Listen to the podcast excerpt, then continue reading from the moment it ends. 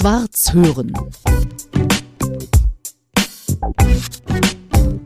Ein Mann, der Vorstand der Stiftung Planetarium Berlin ist, nämlich Tim Florian Horn. Hallo Tim. Hallo. Der muss schon als Kind gern in die Sterne geguckt haben, oder? Ja, und zwar schon, ich glaube, so als sieben-, achtjähriger. Meine Mutter erzählt bis heute davon, wie ich dann, wenn wir irgendwo spazieren waren, zum Himmel aufgeblickt habe und ähm, viele, viele Fragen gestellt habe. Konntest du da auch schon die Sternzeichen und so? Also ich erkenne immer gerade mal den großen Wagen, das war's. Also da war noch nicht so viel. Ich war halt an Luftfahrt und Raumfahrt interessiert. Ich habe dann durfte dann mit zwölf Jahren in Kiel anfangen, an einem Planetarium meine Freizeit zu verbringen und ähm, dort habe ich ganz, ganz viel gelernt und auch mit 14, 15 meine ersten Vorträge gehalten. Mit 14, 15? dann ist mir klar, warum du das so gut kannst. Weil wenn man dem Mann lauscht, wir sitzen jetzt hier auch gerade in deinem Büro im Zeiss Großplanetarium im Prenzlauer Berg in Berlin. Und wenn du da oben in dem, wie nennt ihr das? Planetariumssaal. Im, im Planetariumssaal. Wenn du da erzählst, da will man nie wieder raus. Das ist aber auch einfach. Also ich sage mal, Ach, doch im Planetarium, wenn man diese wunderschönen Sterne über einen hat, dann merkt man, dass das etwas so tief in uns verankertes ist, dass, dass jeder Mensch da oben das Staunen bekommt. Jeder Siebtklässler sogar, das schwierigste Publikum, das man sich eigentlich vorstellen mhm. kann, ist dort oben begeistert und offen darüber zu diskutieren, was unser Platz im Kosmos ist. Das liegt dann, glaube ich, weniger an mir und mehr daran, dass wir in einem besonderen Ort sind, wo wir auch sehr schnell die großen Fragen beantworten können, zum Mars fliegen können, uns den Mond anschauen, zugucken, wie die Erde entstanden ist oder das Universum und wirklich die großen Fragen zu, wo bin ich, wo komme ich her, bin ich alleine im Universum, was ist das da alles am Himmel, wunderbar zeigen und erklären kann. Ja, Tim, wo kommen wir her? Sind wir allein im Universum und all diese Fragen? Könntest du die bitte mal so in, sagen wir mal, zwei bis drei Minuten beantworten? Also, es wäre ja eine gigantische Platzverschwendung, wenn wir alleine wären. Alles, mhm. woraus wir bestehen, Kohlenstoff, Sauerstoff, Eisen, ist in Sternen entstanden. Wir sind also Teil des Universums. Das kann man schon mal als erstes sagen. Und eigentlich hat jeder zweite Stern ein eigenes Planetensystem. Jeder zehnte Stern einen erdähnlichen Planeten mit einer festen Oberfläche. Der muss dann im richtigen Abstand sein, der darf nicht zu weit weg sein, dann gibt's ähm, ja nur noch äh, Eisberge, ist er zu dicht dran, verdampft alles an Wasser. Man muss also einen Planeten immer in der richtigen Entfernung finden und davon gibt es einige. Bei 300 Milliarden Sternen in unserer Milchstraße, bei zig Millionen Milliarden Galaxien in unserer in unserem Universum, da muss es doch noch was anderes geben. Und was könnte das sein? Das kann alles Mögliche sein. Also wir sehen ja auf der Erde, dass Leben auf Kohlenstoff basiert. Und Kohlenstoff gibt's überall, dank der Sterne, in allen Milchstraßen, in allen Planetensystemen. Und dann müsste das Leben ja ähnlich funktionieren. Wir sehen auf der Erde unzählige Spielarten des Lebens. Also egal, wo wir hinschauen, Bakterien, Mikroben, irgendwas, was krabbelt, irgendwas, was kreucht und fleucht. Und wenn das Leben erst einmal irgendwo entstanden ist, dann ist es sehr, sehr schwer wegzubekommen. Und ähm, ich denke, allein statistisch, dass es dann noch mehr geben muss. Das vielleicht ganz anders aussieht, vielleicht auch auf Silizium basiert, vielleicht ganz anders funktioniert, aber sich selbst reproduziert und vielleicht irgendwann eine Intelligenz entwickelt. Also da musst du doch einer sein, der ganz intensiv ein Interesse daran hat, das endlich zu erfahren. Wann erfahren wir denn das? Oder wie erfahren wir denn das, ob es da noch andere gibt? Also im Film, in der Vorstellung gibt's natürlich ja. andere Lebewesen also, äh, irgendwo, aber in der, Science, in der, Science, Fiction gibt es ja tausend Spielarten. Und mhm. da gibt's ja auch unterschiedliche Sachen wie Independence Day, wo dann die bösen Aliens kommen und die Erde übernehmen oder ähm, ja vielleicht auch freundlich uns besuchen wie bei Star Trek. Aber diese Entfernungen im Kosmos sind einfach so riesig, dass mit unserer Physik, die wir derzeit können, sind solche Entfernungen nicht zu überbrücken. Also mhm. zum nächstgelegenen Stern, Proxima Centauri, 4,23 Lichtjahre entfernt, bräuchten wir mit aktueller Technik 120.000 Jahre. Das heißt, auch andere, die an die Physik des Universums mhm. Äh, gebunden sind, würden so lange zu uns brauchen, um dann irgendwie Hallo zu sagen oder den Planeten einzunehmen. Weiß ich nicht, ob das so die Idee wäre. Aber Was wir rauskriegen könnten über andere Welten wäre, wenn diese auch elektromagnetische Wellen verwenden, also Radiowellen, Lichtwellen, was auch immer, und sich dadurch bemerkbar machen. Mhm. Es gibt ein Projekt, SETI, die gucken seit Jahrzehnten in verschiedenen Wellenlängen, suchen den ganzen Himmel ab. Noch hat sich keiner gemeldet. Könnte ja auch sein, dass da keiner Lust hat, mit uns zu sprechen, weil die denken, ja, kriegt euch erstmal hier ein bisschen ein, guckt mal, was ihr da mit dem Klimawandel macht, hört mal auf, euch die Köpfe einzuschlagen. Erst dann reden wir mit euch. Also das ist ja wirklich irre, was sich da für Dimensionen auftun, wenn man nur anfängt, darüber nachzudenken. Mhm. Wir sind ja ganz viel in unserem Alltag gefangen und haben genug Probleme hier auf der Erde. Aber das ist ja verrückt. Und ich könnte mir vorstellen, dass du als Astronom, denn das hast du ja studiert, und vorher noch irgendwas mit Medien, ne? Vorher noch was mit, mit Medien. Ähm, ja, weil ich ähm, nach dem Abitur gemerkt habe, ich möchte Übersetzer sein oder sehe überhaupt meinen Job ja darin, die Wissenschaft zu übersetzen. Und es gab in Kiel einen Studiengang Multimedia-Produktion. Dort haben wir gelernt, in der Medienkuppel, also einem digitalen Planetarium, Inhalte zu gestalten. Und das ist das, was ich ja heute noch jeden Tag nutze. Ich mhm. sehe die Wissenschaft, ich sehe, was dort erforscht wird und ähm, neu entdeckt wurde. Es gilt, das aber in der Relevanz für das Publikum zu übersetzen und zu verstehen und einzuordnen. Warum ist das wichtig? Was gibt es da neu? Und warum ist das für mich relevant. Du bist eben keiner, der im Elfenbeinturm forscht oder irgend sowas macht, sondern genau das, was du sagst. Also an die Leute ranbringen. Du stellst dich selber vor die Leute, deine Mitarbeiter auch, aber du machst das selber auch noch. Und da gibt es Veranstaltungsformen ganz verschiedener Art. Also man sitzt da, das heißt, man liegt fast. Die Sitze kippen ja so nach hinten. Man sollte gut ausgeschlafen sein. Ich sage das, weil einfach die Atmosphäre so angenehm ist. Passiert das immer mal, ja, dass Menschen das wegschlafen? Das passiert durchaus, weil ja. man natürlich. Obwohl es so interessant ist. Ja, weil man natürlich in so einem hektischen Alltag, gerade mhm. in Berlin, dann geht man mit den Kindern da vielleicht rein und äh, merkt, dass es wirklich eine, eine Ausflucht ist von dem irdischen Gehetze. Genau. Und dann gibt es eben Veranstaltungen. Ihr erklärt das Sternensystem, so könnte man sagen. Ja, von oder? Sternstunde, unendliche Weiten, vom Urknall zur Erde, sind wir allein, dunkles Universum. Also 30 unterschiedliche Programme, mhm. Kinderveranstaltungen, ganz viele auch Kinderbücher, die wir in 360 Grad visualisiert haben, mhm. Konzerte, Hörspiele, Lesungen und natürlich auch mal Pink Floyd. Live? Live, noch nicht. live ist schwierig, da müssten wir noch an anderer Technik arbeiten, glaube ich. Aber Musikveranstaltungen, die einfach zum Träumen einladen oder zu einem kosmischen Blick auf das irdische Geschehen. Weil ich mhm. glaube, das ist das Besondere im Planetarium, dass wir eben nicht allen sagen, ihr seid so klein, das Universum ist so riesig, es ist völlig egal, was wir hier tun, mhm. sondern es eigentlich umdrehen. Dadurch, dass wir aus Kohlenstoff, Sauerstoff, Eisen bestehen, Teil des Kosmos sind und wenn wir vielleicht denn doch die einzigen sind im Universum, dann sind wir doch hier die Statthalter.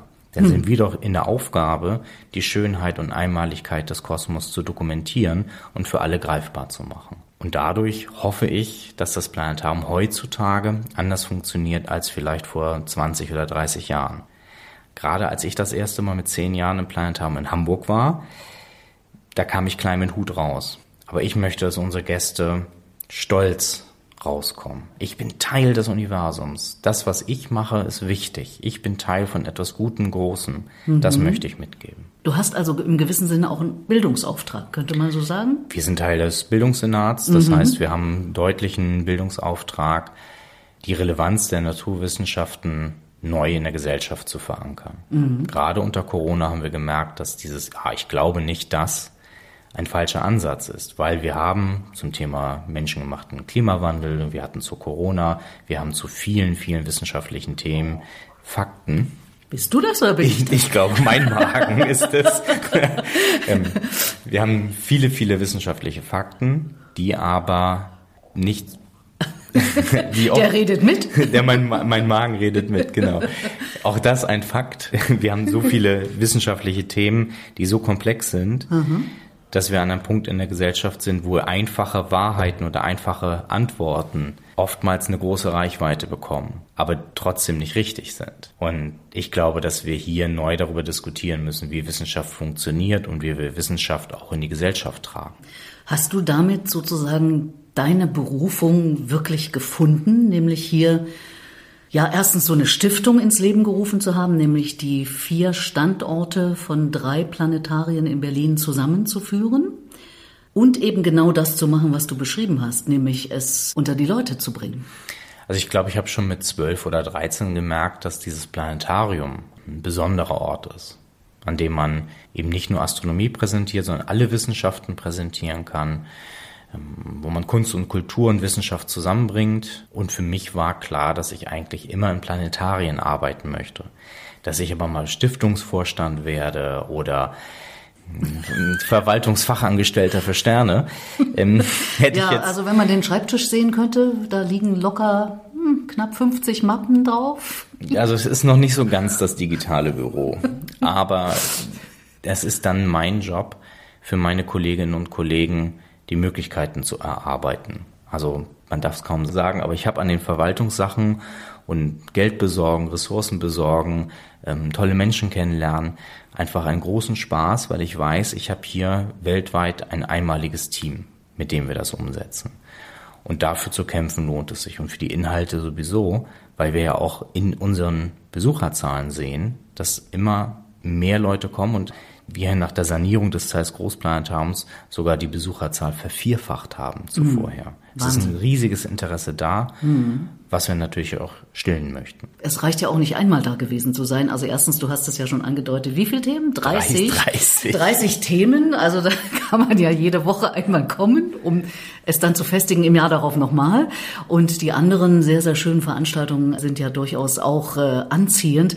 Ich lese ja auch, dass ihr zum Beispiel den Grimme Online Award bekommen habt. Also leider Belohnt. nur nominiert. Und zwar für unseren Kinderpodcast Abgespaced. Es gibt keinen Podcast, keinen wissenschaftlichen Podcast für Kinder. Aha. Und das wollten wir ändern mit äh, Kinderreportern zusammen. Und es war eine unheimlich tolle Zusammenarbeit. Die zweite Staffel ist gerade in Vorbereitung. Das heißt, da ähm, gehst du mit denen ins Studio oder wie macht ihr das? Das ähm, hat hier aus der Stiftung eine Kollegin äh, umgesetzt, die auch Radio- und Fernseherfahrung hatte mhm. aus ähm, ihrem Job davor. Und ähm, sie hat diesen neuen Kanal für uns entdeckt es geht eben nicht nur darum, im Planetarium oder in der Sternwarte Führungen und Veranstaltungen zu präsentieren, sondern gesamtgesellschaftlich zu wirken. Tim Florian Horn, also durch und durch ein Mann, der mit Planetarien zu tun hat, in jeder Hinsicht, wie wir gerade gehört haben. Der Mann hat aber auch Zeit für Privatleben, stimmt's? Ja. So ein bisschen Familie, so Kinder. Ja, was heißt bisschen Familienleben mit drei Kindern und äh, Frau und Familie ist viel, viel los. Mhm. Ähm, jetzt schon zwei Teenager. Das ähm, sind besondere äh, irdische Herausforderungen. Hast aber, aber früh angefangen, oder? Ich meine, du bist selber gerade Anfang 40. Ja, wir hatten das Glück, uns ähm, am richtigen Zeitpunkt im Leben getroffen zu haben, mhm. mit ähm, den gleichen Vorstellungen, wie wir leben wollen. Wir sind auch einmal zusammen ja ausgewandert in die USA äh, mit Sack und Pack, Bausparvertrag gekündigt und alles hier zurückgelassen. Wegen und, der Arbeit? Wegen der Arbeit. Ähm, wir sind nach San Francisco gegangen. Dort war ich an der California Academy of Sciences. Mhm. Und ähm, da kam das zweite Kind zur Welt. Dann sind wir nach Berlin für diesen Job zurück. Das dritte Kind kam. Und ähm, wir haben zusammen die Welt entdeckt und ich glaube, dass wir da auch noch zusammen einiges mehr entdecken werden. Mhm. Das heißt, die drei sind jetzt vom Alter her? 14, 12 und 8. Und was sagen die zum Vater nach dem Motto, lass mich in Ruhe mit dem Zeug? Äh, oder sind die auch interessiert? Also es wechselt sehr. Also der Jüngste, der Achtjährige, der hat hier im Planetariumssaal oben laufen gelernt. Ähm, während wir umgebaut haben, hatten wir oben keine Stühle. Ich hatte ihn mit auf der Baustelle kann man vielleicht auch nicht so laut sagen. du hast aber, ja gut aufgepasst. aber ähm, irgendwann wurde es ruhig. Ich dachte, hm, was macht er denn? Und hat er sich am Pult hochgezogen und ist immer vom Pult zum Sternprojektor und zurückgelaufen, während ich am Programmieren war. Ah, also ja. wir haben hier schon viel Zeit verbracht, auch zusammen. Und ich glaube, dass die drei auch ein großes Interesse am Thema haben. Der Jüngste möchte mich hier auch beerben. Ich muss ihm leider noch erzählen, dass es hier keine Erbfolge ist. Naja, er kann ja was dafür tun. Er kann was dafür tun. Ähm, natürlich Mathe und Physik gut aufpassen. Oh ja. Das ist dann vielleicht jetzt, äh, jetzt das Thema. Mhm. Aber ich merke schon, dass die drei ein sehr großes Interesse an der Natur haben, ein großes Interesse daran, ja mit offenen Augen durch die Welt zu gehen. Und da mhm. sind wir unglaublich stolz drauf. Mhm. Ist deine Frau auch in so eine Richtung aktiv oder macht die was ganz anderes? Die macht was ganz anderes. Es äh, leitet ein Familienzentrum der Johanniter hier in Berlin. Ah, mhm. ähm, wenn ich vielleicht die, die Kür in der Gesellschaft mache, macht sie die Pflicht. Ich bin unglaublich stolz darauf, was sie da mit ihren Klienten, Gästen, Besuchenden ähm, machen kann. Denn das ist, glaube ich, nochmal noch tiefer in der Gesellschaft ein, ein wichtiger Job. Absolut. Naja, aber da kann ich mir schon vorstellen, dass der Tag mit 24 Stunden fast zu kurz ist. So für Familie und diesen ja. Job kann man gar nicht sagen, diese Berufung, die du hier hast. Man müsste mal gucken, ob man die Erdrotation ein bisschen verlangsamt. Das könnte helfen. Ich meine, wenn das einer kann, dann du, oder? naja, gut. Vielleicht der Mond eher, aber ähm, nein, aber es ist schon, ähm, seitdem wir in Berlin sind, die letzten zehn Jahre mit ähm, der Errichtung dieser Stiftung, mit dem, der Wiedereröffnung dieses Hauses, jetzt sanieren wir das Planetarium im Solana. Das sind intensive Jahre. Und die Sanierung hier im Großplanetarium, damit seid ihr ja das modernste mindestens Europas, oder? Richtig. Ja. Weil wir einen besonderen Medienmix haben. Wir haben einen Sternprojektor, wir haben eine digitale Anlage, wir haben 3D-Sound durch 50 Lautsprecher, ein bisschen Laser, ein bisschen Licht. Und diese Kombination ist besonders, weil wir ganz viel live moderieren können. Es ist kein Sternekino, sondern wir haben die Möglichkeit, durch eine riesige Datenbank astronomischer Daten zu fliegen, wenn neuer Komet entdeckt wird oder es heißt, beim Jupiter gibt es jetzt 124 Monde, dann wird die Datenbank aktualisiert und wir können hinfliegen. Es ist jedes Mal anders, wenn man da oben sitzt. Mhm. Das heißt, du musst auch jeden Tag dran sein an dem, was so an Erkenntnissen da ist, oder? Wir alle hier, alle, die ja. moderieren, müssen mhm. natürlich auch auf die Fragen eingehen können, wer auch mhm. immer ähm, dann eine Frage stellt, ja, ich habe heute Morgen bei Spiegel Online gelesen oder im Tagesspiegel das und das und dann können wir hinfliegen und es zeigen. Ah, der Wahnsinn. Also da muss man sich doch sehr erhaben fühlen, oder? Wenn du so morgens hier zur Arbeit kommst, wie fühlst du dich da? Dankbar. Dafür das hier machen zu können? Das hier machen zu dürfen, inhaltlich ja, aber auch mit den Kolleginnen und Kollegen, die hier sind. Die sind handverlesen alle. Mit ganz unterschiedlichen Lebenserfahrungen, sehr unterschiedlichen Lebenswegen. Sind aber alle mit dem Herz am rechten Fleck da und für die Mission da. Und das habe ich noch in keiner Einrichtung erlebt. In dem Museum, wo ich vorher war, 450 Leute. Wo war das? San Francisco. Ach, das war das in das San Francisco. war riesengroß. Ja. Mhm. Und hier ist es mit 36 Festangestellten. Da weiß ich bei jedem, wie die Kinder heißen, was da im Leben so los ist. Ähm, und wir sind hier schon eine ziemlich eingeschworene Truppe. Mhm. Und du als Nordmensch, als Mensch aus dem Norden, nämlich geboren in Preetz. Bei Kiel. Genau dich kann irgendwie auch nichts aus der Ruhe bringen oder scheint es nur so? Also das ist jetzt vielleicht mit Anfang 40 so.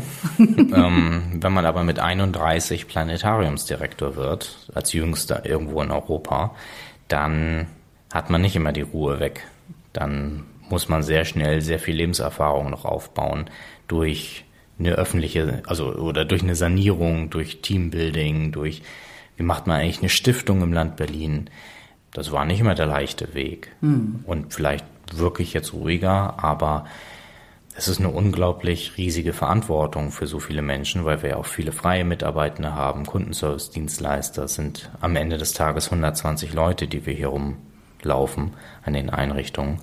Dann mache ich mir schon über alles und jeden und vieles Gedanken und Sorgen und gerade unter Corona, wie kann ich alle weiter bezahlen, wie können wir hier mhm. einen Betrieb ähm, sicherstellen, machen wir Livestreams, um die Inhalte hochzuhalten, was machen wir in der Zeit, damit das Team nicht auseinanderfällt. Haben ja. wir doch einiges, nicht einiges, ohne. einiges gemacht. Ja, das kann ich mir vorstellen. Naja, und dann kommen ja immer noch äh, so Großveranstaltungen hinzu, also wie die Lange Nacht der Museen zum Beispiel ein wirkliches Event hier in Berlin. Was habe ich gelesen? 75 Museen machen mit äh, oder eben Einrichtungen, so wie ihr ja auch. Was passiert bei euch jetzt in diesem Jahr? An der Archenholz-Sternwarte werden wir bis ähm, ja, früh morgens äh, Führungen und Kurzveranstaltungen zeigen. Auch hier im Zeiss Großplanetarium so ein kleines Best-of, eine Tour durchs Universum so wie ich es erzählt habe, live moderiert. Und man guckt einfach mal, was gerade entdeckt wurde.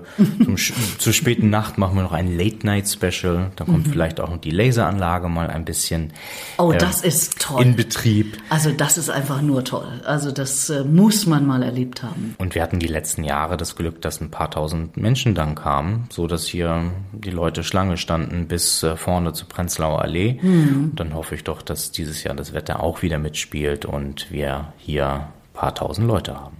Und selbst wenn es regnet, man sitzt ja im Trocknen oben im Saal. Selbst, selbst wenn es regnet, ähm, wäre das denn eine der wenigen Einrichtungen, wo man nicht über den Hof laufen muss. Ganz genau.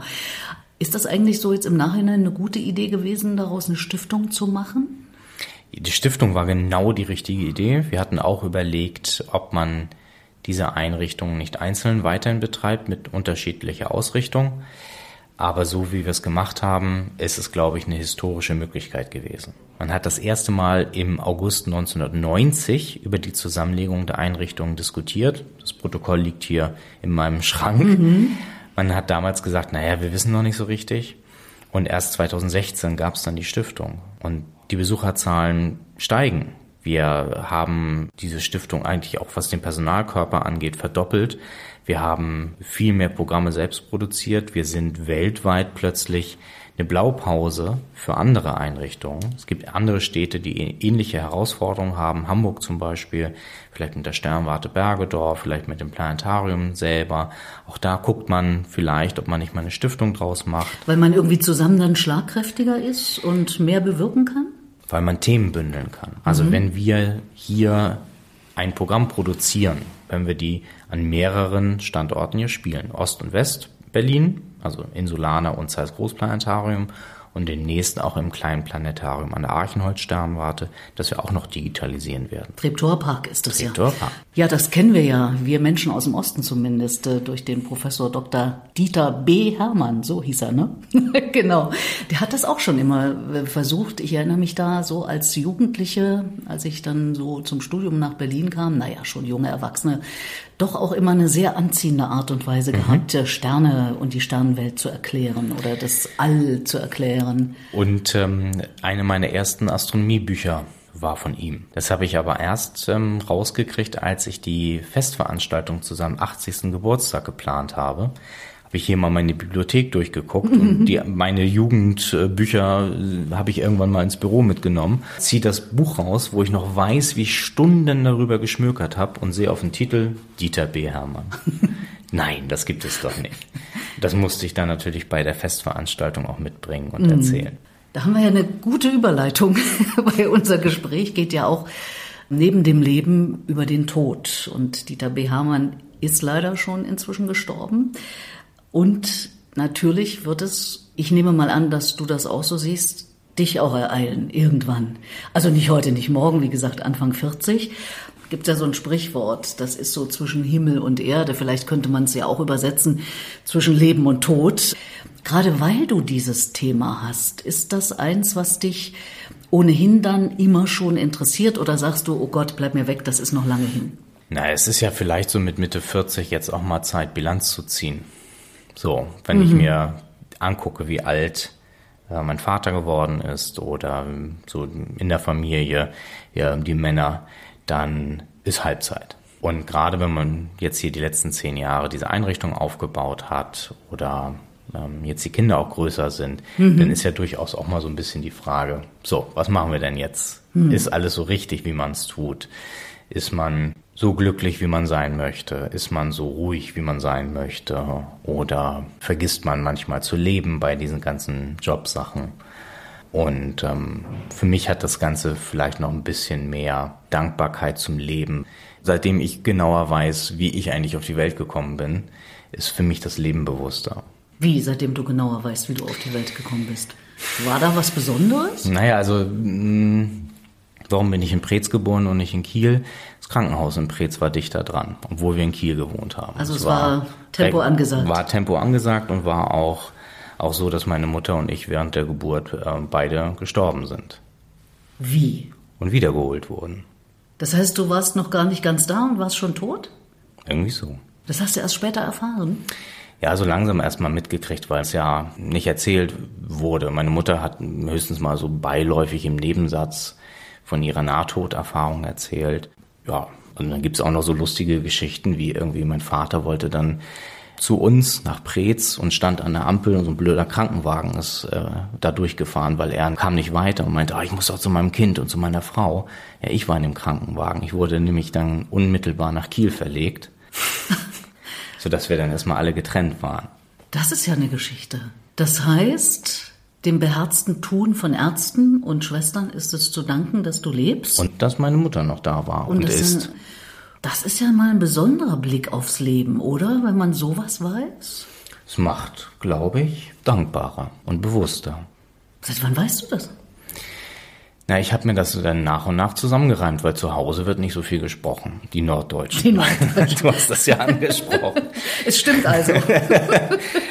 naja, ich weiß das vielleicht so selber oder habe das erst so richtig realisiert, als ähm, wir selber Kinder bekommen haben und mhm. was dieser Prozess bedeutet. Dieses wirklich erwachsen werden mit eigenen Kindern zu Hause und zu lernen, was es für eine Verantwortung bedeutet, also einen kleinen Menschen ja. ins Leben zu bringen und äh, am, naja, am, Leben zu erhalten. Am Leben zu erhalten, aber überhaupt auch erstmal auf die Welt zu bringen. Also ich erinnere mich noch, dass ich im Nachhinein, nachdem ich alles Mögliche erfahren habe, nachdem ich Mutter geworden war, was nunmehr fast 37 Jahre her ist, was alles passieren kann, dann habe ich im Nachhinein gesagt, besser, dass ich es nicht gewusst habe.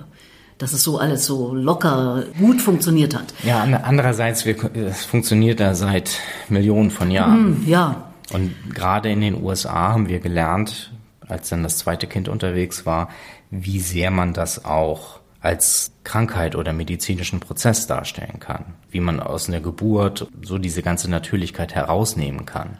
Das fand ich in den USA Ach wirklich so. sehr unangenehm. Also du meinst, man soll es auch nicht dramatisieren oder nicht zu bedeutungsvoll machen oder ja, nicht kann als, sagen? Oder also die Amerikaner, dadurch, äh, dass ja fast alles äh, Kaiserschnittrate ähm, ist da ja sonst wie hoch, es so ein medizinischer Vorgang. Aber es hat ja auch sonst schon Millionen von Jahren geklappt. Und dieses, es wird schon gut gehen, dieses Gefühl haben zu dürfen, ist, glaube ich, wichtig. Mhm. Naja, ich stelle mir aber trotzdem vor, dass du mit deiner Erfahrung dann doch andere Ängste hattest, als du Vater wurdest, als jemand, der das nicht hat. Ja, aber meine Frau hat eine so mm, natürliche Körperlichkeit und so ein Vertrauen in den guten Ausgang, mhm. ähm, dass sie mich da mitgerissen hat mit ihrer Lebensfreude oder Überzeugung, dass das alles schon gut wird. Na, hat ja dreimal auch geklappt. Ja, das hat dreimal super geklappt. War es das jetzt oder da, gibt es da noch Planungen? Ich glaube, wir sind ausgelastet. so, also da gab es eine Nahtoderfahrung, als du fast noch gar nicht da warst die du natürlich nicht bewusst selber erlebt hast, ne? Oder gibt es da irgendwo ganz tief innen irgendwas? Nee, aber vielleicht Vielleicht erklärt das manche meiner, meiner Spleens oder so, ich weiß es nicht. Als da wäre? Das will ich jetzt hier nicht so in Ausführlichkeit oh, ein, ein. Also das Thema Sicherheit und mich sicher fühlen an Orten ist schon wichtig. Deswegen ähm, ist der Raum des Planetariums für mich auch so ein ganz, ganz sicherer Ort. Da weiß ich, wie die Technik funktioniert, da kann ich in der Dunkelheit vielleicht auch moderieren und muss nicht im Scheinwerferlicht irgendwo stehen, mhm. sondern ich glaube, dass ich so, so abgegrenzte, gute Räume für mich mhm. schon brauche, damit ich mich sicher fühle. Mhm. Und du hast schon angedeutet, etwas, was ich ähnlich sehe. Also ich besage für mich immer, wissend, dass der Tod kommt irgendwann, lebe ich genau genommen noch intensiver. Also ich nutze jede Sekunde mehr oder weniger meines Lebens, um mich wohlzufühlen, etwas zu tun, vielleicht sogar etwas zu bewerkstelligen, etwas zu bewirken. Also eine Mischung aus all dem. Du hast so was Ähnliches angedeutet und doch kommt er ja irgendwann und unter anderem geht's ja in diesem Podcast darum und ich mache ihn deshalb mit dieser Thematik, um Menschen anzuregen, über ihr Leben nachzudenken. Aber auch darüber nachzudenken, ja, wie wird's denn wohl sein? Und wie organisiere ich das mit dem dann späteren Ableben? Ich habe dir erzählt, ich bin für selbstbestimmtes Sterben. Da ich selbstbestimmt lebe, möchte ich das auch selbstbestimmt beenden. Wie das wird, weiß ich nicht. Schauen wir mal. Aber ich werde vorbereitet sein und ich werde zum Beispiel meine eigene Rede geschrieben und auch aufgenommen haben, weil ich der Meinung bin, da ich dann nämlich nicht mehr widersprechen kann und wer weiß, wer da über mich was auch immer erzählt, das will ich nicht. Wie siehst denn du das so mit Blick auf das dann richtige Ende? Könntest du dir vorstellen, deine eigene Rede zu halten? Noch dazu, wo du ein begnadeter Redner bist? Ich weiß gar nicht, ob ich eine Rede möchte. Also ich glaube nicht, dass ich die schreiben würde. Wenn ich so an die Beerdigung von meinem Vater denke, dann war die, so schlimm es war, aus einem kleinen Kind da zu sitzen mhm. und Kiel war vereist. Also es war eine wirklich merkwürdige Situation. Aber diese Beerdigung war schön, weil wir haben seine Musik gespielt. Wir haben Rolling Stones laut gespielt. Mhm. Sowas würde ich mir wünschen, wo viele Leute zusammenkommen und wir haben meinen Vater mit Freude geehrt. Also je mehr ich drüber nachdenke, desto schöner war eigentlich dieser Abschied. Dann lieber Party als diese schrecklichen trockenen Kuchen. Oder irgendwer, der da vorne steht. Wir haben uns heute hier versammelt. Ja, genau. Das, möchte, nein. Nee, siehst du, das, dem will ich ja vorbeugen, indem ich selber zum Beispiel Anekdoten erzähle aus dem Leben. Vielleicht spreche ich sogar Leute an, die da noch sitzen werden. Zum Beispiel wäre das doch auch eine Überlegung, die noch in ein okay. Gespräch einzubeziehen. Äh, ich kann natürlich nicht mehr hören, was sie sagen. Das ist dann auch natürlich ein kleines Manko. Du denkst nach. Ich denke, ich ja denke was. darüber nach. Ich glaube, also eigentlich müsste man dann ja was im Planetarium machen. Ich weiß ja nicht, wie ja. die Technik bis dahin ist, aber ich möchte nicht, dass die Leute traurig sind. Ich durfte jetzt schon ganz viele schöne Sachen machen. Ähm, ich habe das Glück, drei tolle Menschen mit ins Leben begleitet zu haben. Also ich habe keine Angst vor dem Tod. Ich habe ein, ein wohlwollendes, gutes, vorausschauendes Gefühl darauf. Weil noch was kommt, oder? Ich glaube, da kommt noch ganz viel. Ja?